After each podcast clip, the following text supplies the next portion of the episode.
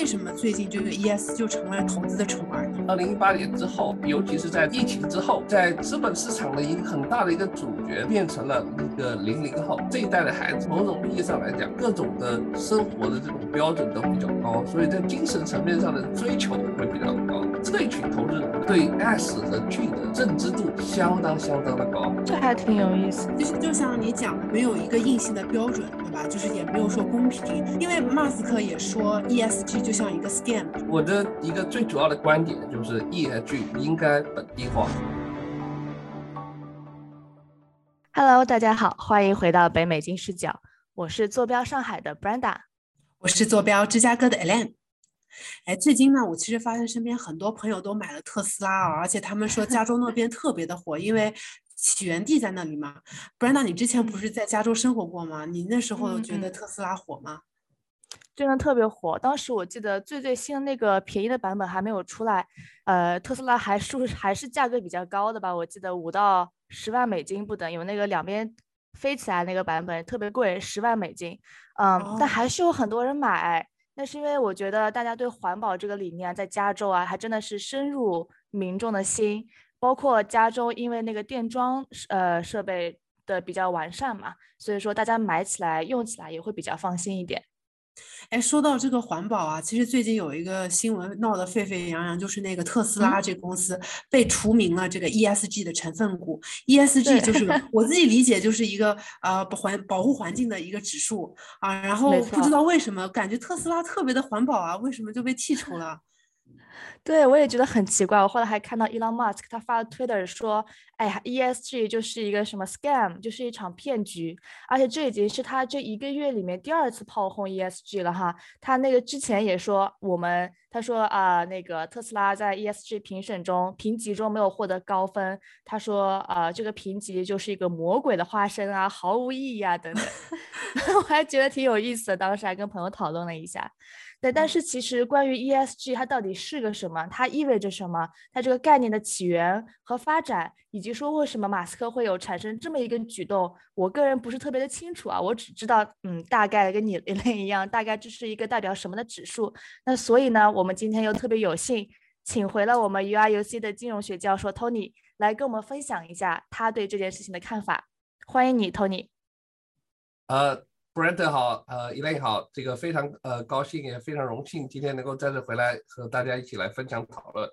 呃，希望呃这个今天啊，在端午节之后的这个讨论，呃，不会呃给大家这个带来呃这个节日之后的这个愉快的气氛带来什么这个不和谐的地方，因为我们今天讨论的这个事情呢。这个伊拉马斯卡这件这件事情也确实很有意思啊，也就是说 他没错啊，也确实很有意思，而且呢，他确确实实呢也是从某种程度上来讲，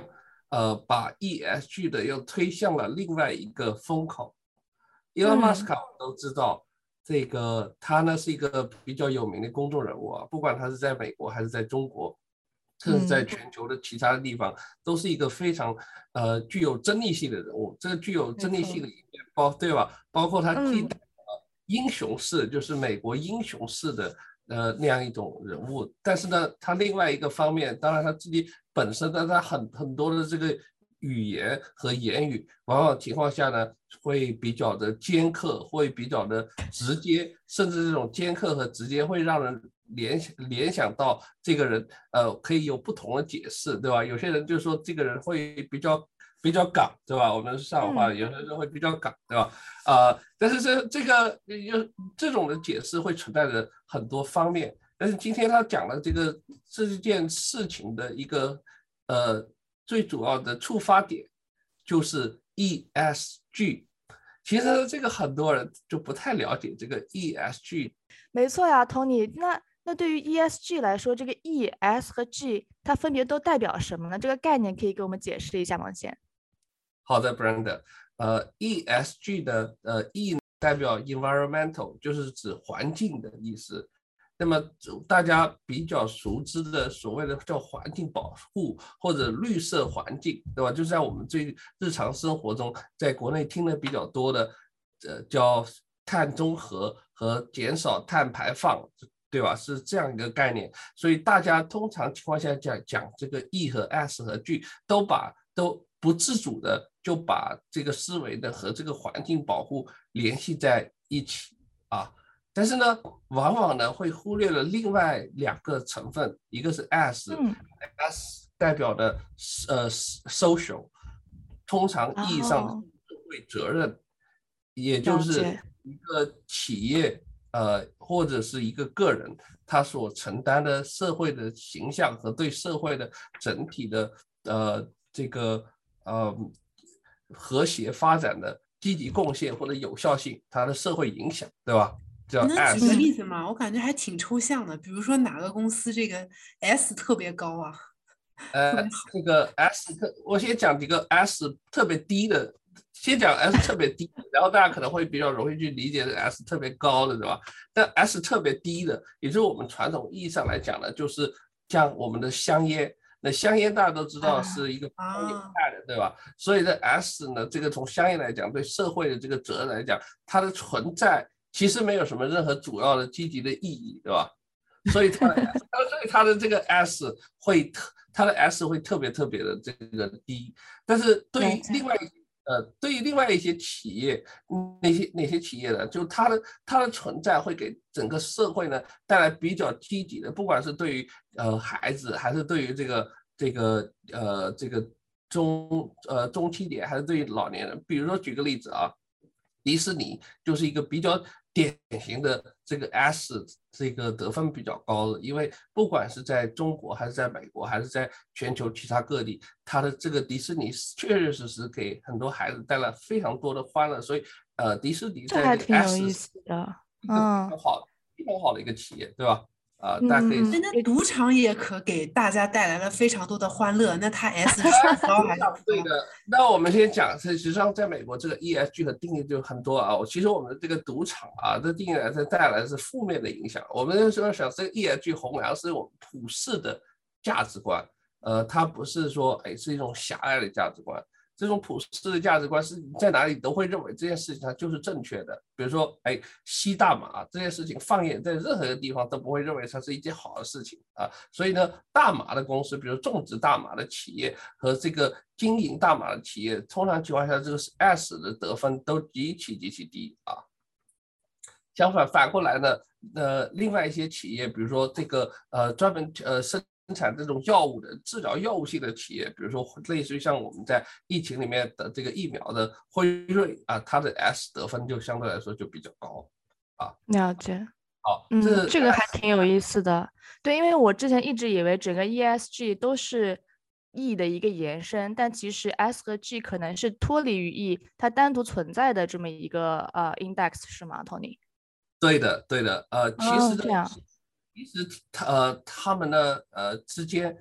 呃，有一些关联性，但是这关联性我们用来评估的时候是一个整体的评估啊，是一个整体的评估。那么我前面呢，呃，还没有讲这个 G 啊，G 呢就是代表 governance，governance。所谓的 governance 主要是指这个公司的呃治理啊。这公司的治理呢，其实大家可以呃可以设想一下，其实它有。它有很，它有很多种。我们传统意义上的这个公司治理，包括，呃，这是我们狭隘性的公司治理啊。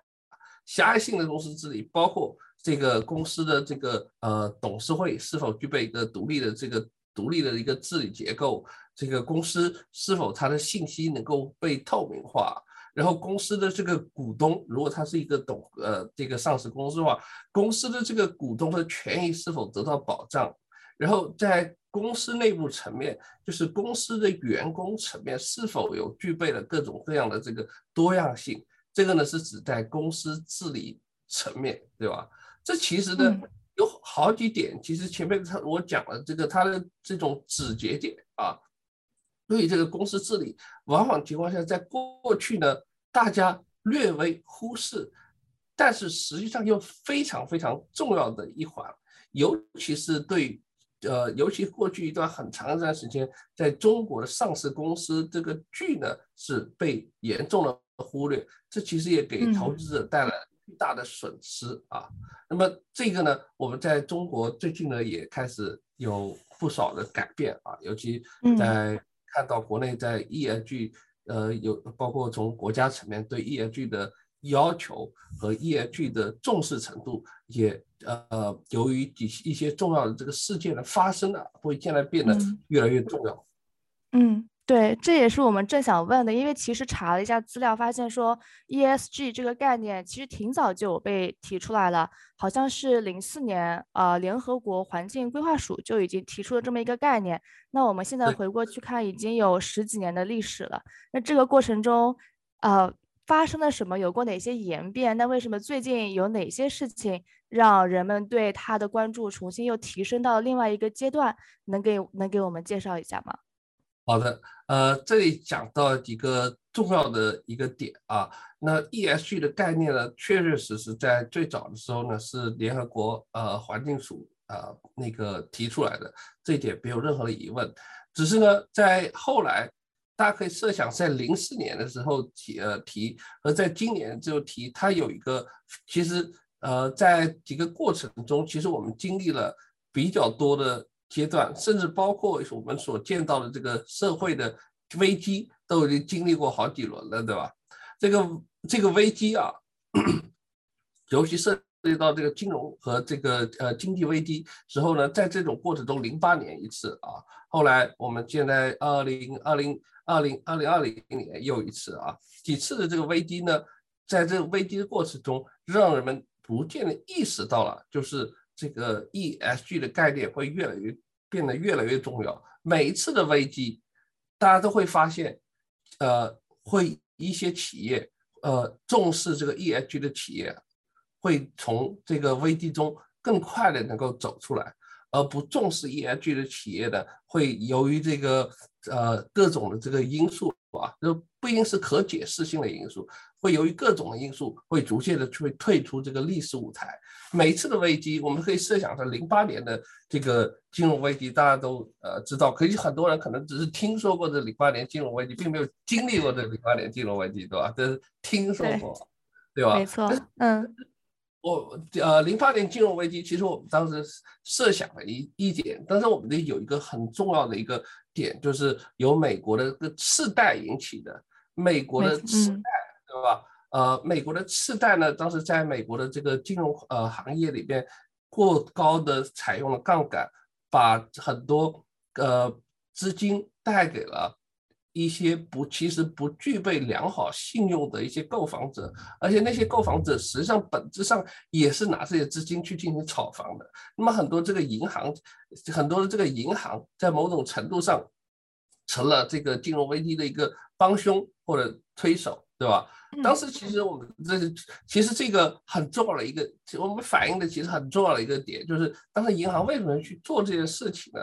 银行去做这个事情的时候，我们其实可以影射到两点。他们这是最重要，其中一点呢，就是哎，他们是一个利益追追追逐化的，就是他们当时只想了一个件事情，就是我怎么样能够赚更多的钱，只要我能够赚钱，这件事情就是好的，对吧？了解。那这件事情在 ESG 的评分当中是哪一项会被拉低呢？是 G 吗？哎，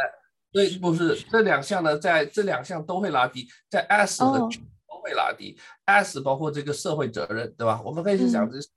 就是你公司在做采取一个行为的时候，而这个这而这个行为到底对社会的产生是积极的还是消极的影响？其实这个是很重要的，对吧？其实我们说。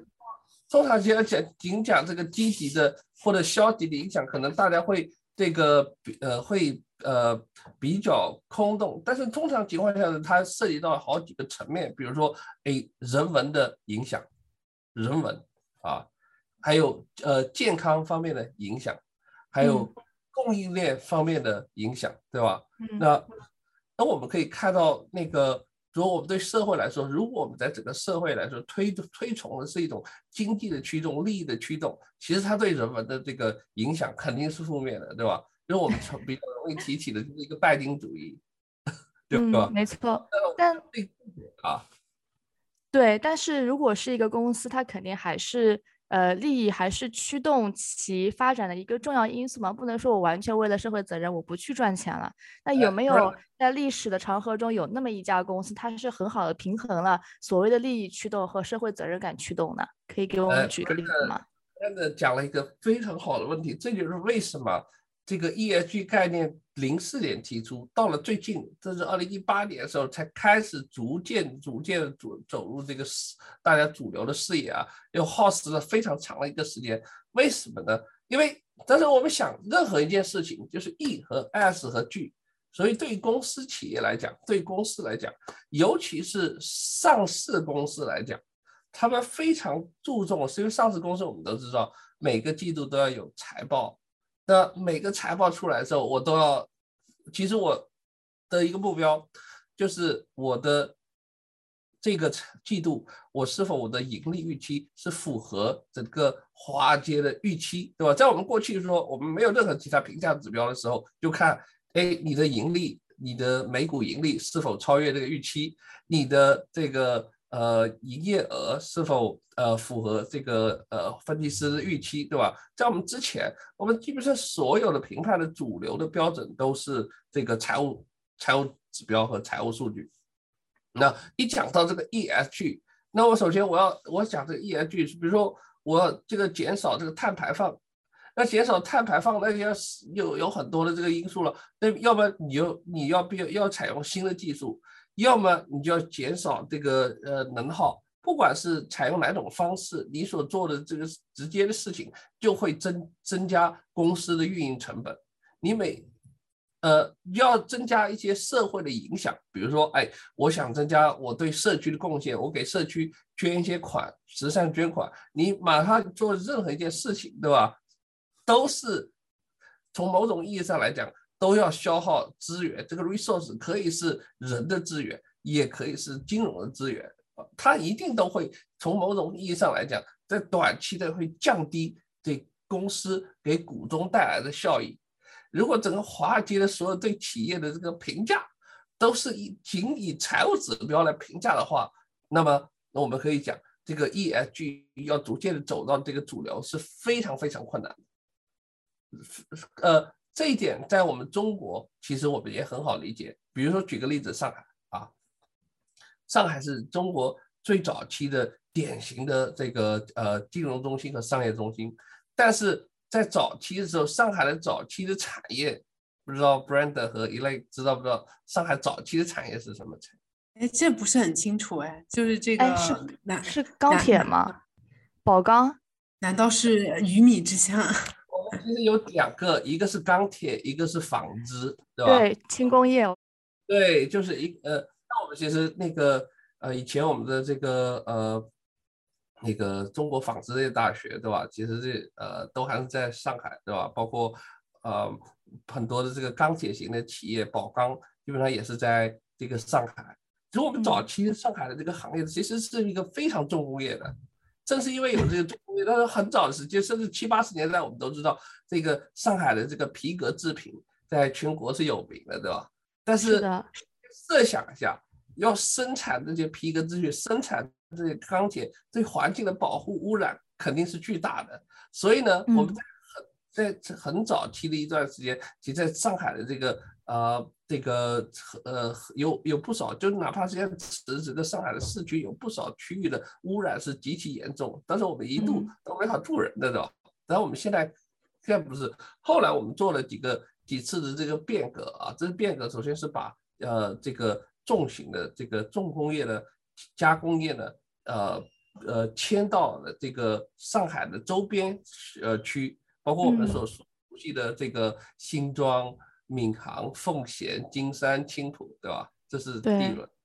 我们从二零呃，从二零应该从二零一八年、二零一九年开始，我们开始进行的第二第二轮，就是把所基本上所有的这种重型的加工业、大型加工业，就从这个区县里面全部移出去了。对，呃，就是上海基本上现在已经是就是服务业和呃金融业，已经没有我们所熟悉看到的这个加工业，对吧？甚至是宝宝钢，是它的这个呃，只是我们讲最主要的运营在这边，但是所有的加工生产其实已经不在，都不在这里了，对吧？对我看之前有很多呃家里面做纺织的同学，呃生意都慢慢迁到别的城市了，像南通啊，然后皮革迁去了海宁啊，上海其实基本上这块生意都没有了，没有了啊，到了在基本上就像是 Brand 讲的，迁到了南通和海宁，所以我们其实看到这个它的这个变迁的过程，实际上是一个非常复杂，涉及到相关的一方非常多的，有有些某种意义上来说，你要。在中国，我们还可以靠行政命令把这些迁走，对吧？嗯，这些加工业必须要在这特定的时间内，从这个特定的区域迁出。可是在美国，你没法做这个事情。你们的总统下个命令说：“哎，你要这这个企业必须要从这个州搬走。”这美国总统没有这个权利啊，他没有这个没有这个权利。哎，所以能给我们总结一下吗？所以为什么最近这个 ES 就成为了投资的宠儿呢？哎，好。在二零一八年，呃，二零一八年之后啊，尤尤其是在那个呃疫情之后，我们在这疫情之后，大家其实我们之前其实讨论过一次，主角就是在资本市场的一个很大的一个主角的，变成了那个零零后，也就我们说，大家可能之之前听到过的 Robinhood 这些啊，这是零零后，这些零零后的这个就像是呃，可能。呃，比你们可能是和你们一代，可能是比你们年轻，年轻一点。这一代的这个呃呃这一代的孩子的对，应该某种意义上来讲，我认为呢是各种的生活的这种标准都比较高，所以在精神层面上的追求会比较高。他不像我们这个，我们在我们这一年代还是比较追求这个呃直接的。金融利益上的经济的回报，对吧？在他们在追求的比较多的是精神上的回报，所以呢，他们作为主流的这个进入到社会的主体，零零后啊，那今年已经二十二岁了，已经进入社会的主体，这群投资人的这个这个对呃 S 和 G 的这个认知度相当相当的高，尤其是在呃，比如说在这个月五月份，对吧？大家可以知道，在美国，在美国也是一个就是 LGBT 的这个 Pride Month，这个在其他地方也很难想象的啊。这个，但是就是大家可以看到，也就是说，这样的这种对多元多元化文化的这种追求，现在呢已经成成为了一个新时期的这些新投资主体的一个一个趋势啊。也就是说，他们的认知度对这这个点的要求会非常高。同一时期的，正是由于这个疫情的。呃，疫情的因素也催生了，让社会上逐渐也意识到了这个一个非常重要的东西，就是贫富两极分化。这个贫富两极分化不仅发生在中国、美国，也发生在欧洲其他基本上主要的国家，英国、法国、意大利这些国家的贫富两极分化也达到了非常高的这个极值。那么在贫富两极分化的这个过程中啊，那不同的国家采取的方式，这个是不一样的。类似于说，在这个呃意大利，在法国，那在法国我们可以看，甚至还有加拿大，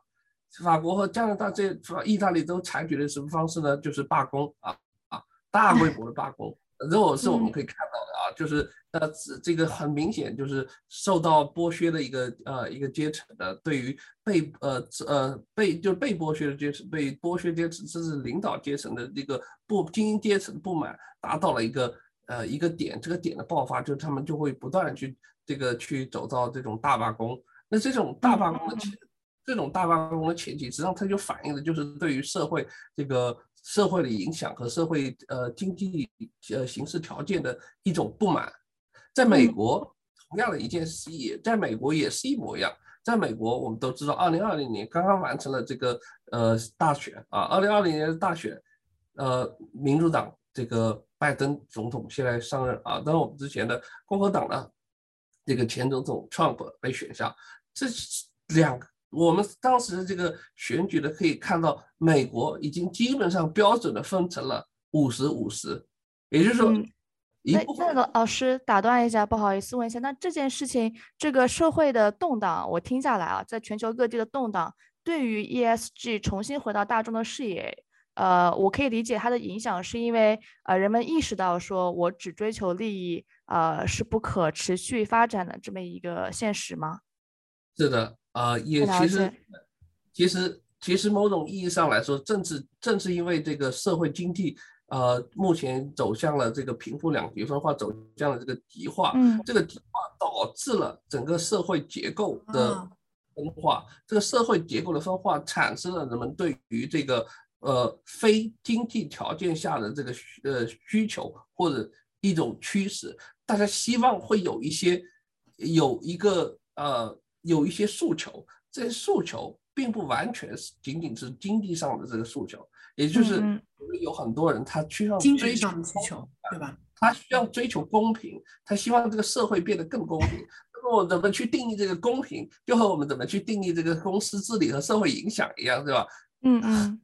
很难嗯很很难界定，对吧。啊，很难界定，就是怎么叫公平？因为公平来说，那呃那那那为什么特斯拉这或者对 Brenda 你问对？对，那就其实讲到公平这件事情了。那如果说大家普众的、普世的认为 ESG 可能是去定一个公司是不是对社会有责任感的这么一个公平的标准，那为什么特斯拉会被这样的一个标准去剔剔名呢？会被除名呢？哎，讲到这个特斯拉，呃，这个其实先讲一个大，先讲一个点，大家会呃，包括伊隆马斯卡在这一点，他也是有一些某种意义上的这个一个误解啊。他认为就是是什么呢？他认为这个 ESG 就仅仅只是 E，也就也就是说，他说，哎，你看啊，这个美孚石油。这样是一个石油公司，suppose 是一个非常消耗能源、对环境破坏力非常大的一家公司，居然是站在了 top ten 的这个榜单。而我作为一家新能源汽车公司，正常要产生这个 green energy 的公司，嗯居然能够被我从这个 ESG 的这个指数里面给剔除掉。嗯难道是特斯拉的 S 和 G 很差吗？哎，好，恰恰只是是这个，就是它之所以被剔除，接下来就是因为它的这个 S 和 G 呢被拉分数给拉低了。这 S 和 G 呢，然后我们先讲几个点，大家可能有几件事情是可以可呃看出一些端倪的。这几件事情，这呃几件事情，第一，最近刚刚可能大家可以看到前两天特斯拉讲。呃，伊隆马斯卡就这两天，其实他发了一个推特，其实有两件事情非常引起大家的呃关注。第一件事情，他说所有的高管必须回到工作岗位，不允许这远程工作，而且这个回到回到办公室里面来，不能到这个只是特斯拉的办公室来，而是必须到你所归属的办公室里面来，必须要让这个一线产品线的员工看到你在这个公司里面才行。对吧？这是一个推推特，这个推特呢引起了很多的这个反响啊。这些事情放在我们中国，大家觉得是一个特别正常的事情，对吧？太正常了，包括他裁员，裁了百分之十的员工，这啊，然后我还听说什么伊隆第二件事情是马斯克非常羡慕马云的员工们，觉得他们可以九九六，可以干到死，说对对对对对。中国的，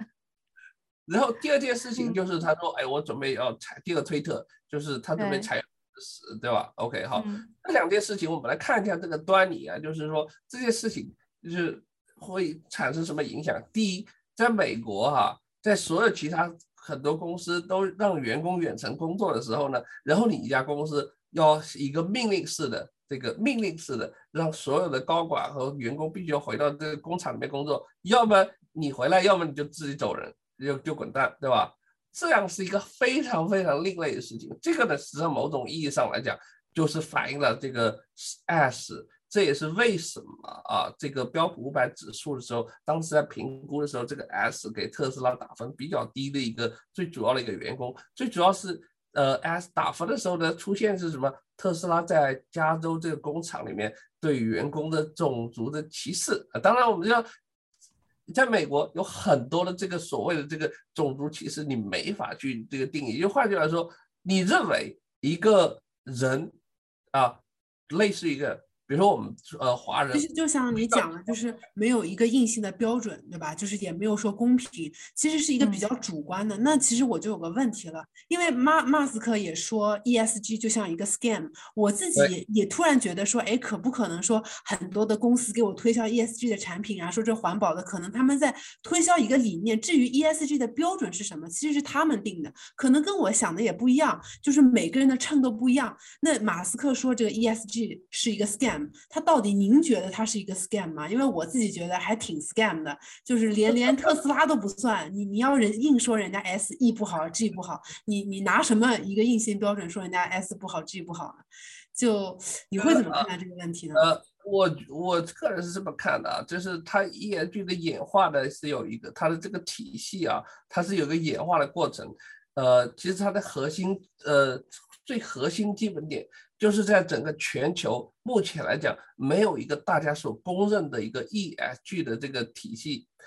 呃，比如说在美国，联合国有一个自己的这个有一个标准指导框架，那么。呃，彭博有一个自己的 ESG 的评估的框架，MSCI 有一个自己的评估框架，然后呃，金融分析师协会，就我所在的 CFA 协会呢，也有一个这个呃评估框架，在中国还没还没有这个呃明显的评估框架呃框架，所以呢，这个换句话来讲，就是说呃，有些人可能觉得不好，有些人有另外会有另外一部分觉得它挺好。而且这这很好，好与不好是一个最主要区分点的，就是目前没有一个大家所公认接受的这个标准，缺少了我们所谓叫称作的 golden benchmark。所以，如果仅从这个 E 来说，哎，假设我们 ESG 只有 E，那我觉得我同意这个呃这个呃一一一呃那个呃说的说的，哎，你可能 ESG 是个 scam。那另外一个另外一个层面上来讲，呃，也他的所 ESG 所强调的，比如说员工的这个多样化，尊重员工的这个文化的需求，哎，那这一点来讲，也在不同的地方，应该说在不同的国家，在全球不同的地区，应该有不同的表达的形式。比如说，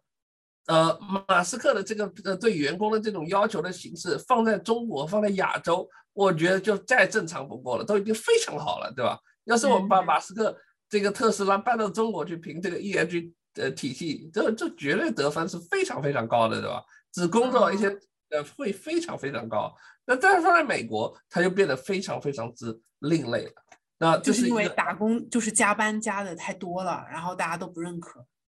呃，这个呢是这个呢是有呃一点，另外呢一个另外一个地方呢就是呃在某几个。呃，环节环节里面，就是由于他的这种呃桀骜不驯的这个性格呢，也是呃包括之前涉及到他的啊，涉及到他的也之前的被这个 SEC 给那个盯上过。那么说 SEC 很多的这种诉状，对于他的诉状啊，这种法律的这种诉讼呢，对于社会的影响，对于公司的影响，通常情况下。都是负面的这个影响，所以呢，这个会呃影非常影响整个特斯拉的这个社会影响，这个 S 方面的得分。嗯，哎，那其实您这么讲的话，你也讲到，刚刚政府可能说，哎，这个 SEC 对马斯克有一些监察，就是也也我自己也会有点想要有一点阴谋论，说因为你这个特斯拉被踢出了 ESG 之后，本来很多啊，我想要投这个 index，这个里面本来应该是有特斯拉的，它在大量的被剔除这些 index 之后，有更少的就是资金流进这个特斯拉，所以可能会进一步导致特斯拉的股价下跌，所以有可能也是他们想要打击马斯克的一个原因。就您觉得这种阴谋？论啊是会你你怎么看待这个阴谋论呢？另外一方面是 E S 它被剔除之后会对特斯拉有什么样影响呢？除了就是股价下降下跌这种影响之外，OK 好，这个我觉得一类问了一个问题啊，呃讲讲了这个点挺好的，但是呢，这个我们先讲一下，呃同样的一个对比，在这次被剔除的时候啊，同期被剔除出这个呃 E H Index 的，除了特斯拉。还有其他比较大的公司，比如说 Facebook，啊，Facebook 也被踢，还有其他电车公司吗？还呃，其他电车公司没有，还有呢，就是我们就大家比较熟悉的这个传统汽车公司雪佛兰也是被踢出踢了出去的。也就是说，在这个一呃此时此刻标普的。Eh Index 里面只有三百三百来家公司，但是呃 S n P 标普五百指数本来它有五百家公司，也就是说有近两百家公司是被剔除出去的。所以这仅从我们这一点来说，呃，我们呃这个不能不能完全来用这个描述来说是一个阴谋论。第二点呢，就是呃确确实实从某种意义上来说，会有一部分的资金的流出，比如说它被从这个标普五百的这个 ESG 这个指数剔除出去，那么投这个 ESG 的这个指数的基金那部分呢，当然就没法去配置到这个特斯拉上。但是目前来讲，呃，标普呃标普的 ESG 指数的这个基金还是非常非常少的，这和标普的五百的指数的基金是两个概念。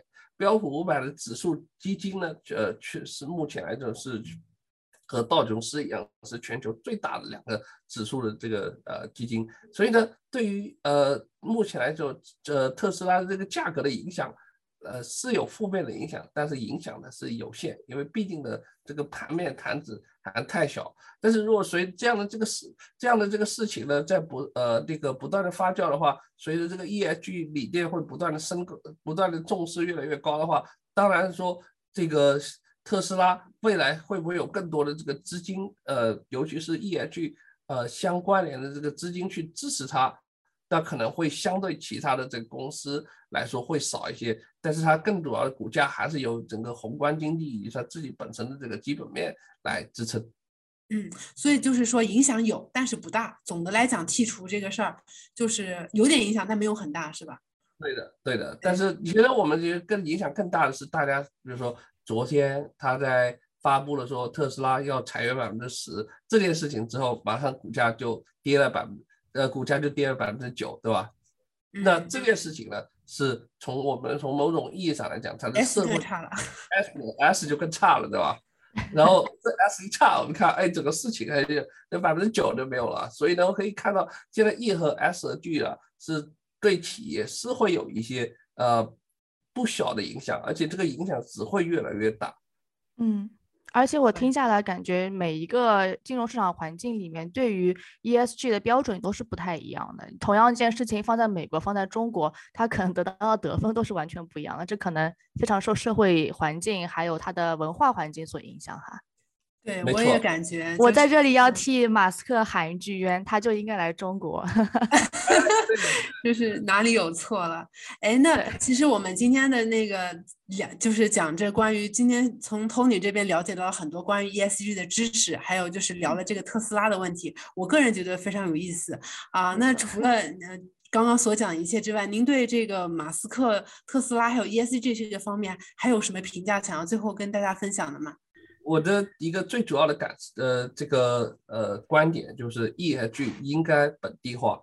应该根据每个地区的不同这个情况和以及它的人文和文化，我就来制定各个地区的相应的这个标准，而不是应该有一个普世的一个标准。同时，我们应该积极的支持创新，不应该让 ESG 成为一个呃束缚创新的一个一个枷锁，对吧？嗯。对，是这件事情的确啊，就马斯克这件的确反映了这个创新动力缺乏，而且我觉得您讲的这个因地制宜的标准制定其实非常的重要。那我们下一期呢也啊会请到 Tony 来跟我们更深入的聊一聊美国和中国 ESG 的发展现状怎么样，未来会有怎么样的机遇和啊期待呢？那么这期节目就到这里结束了啊，喜欢我们的听众可以订阅和分享，我们下期再见，拜拜，拜拜，谢谢 Tony。呃，谢谢 Elaine，谢谢 Brand。跟金视角聊人生，感谢您的收听，请在各大播放平台和公众号上搜索“金视角”，订阅我们的栏目吧。金融的金，事件的事，角度的角，一键三连，从我做起。我们下次再聊。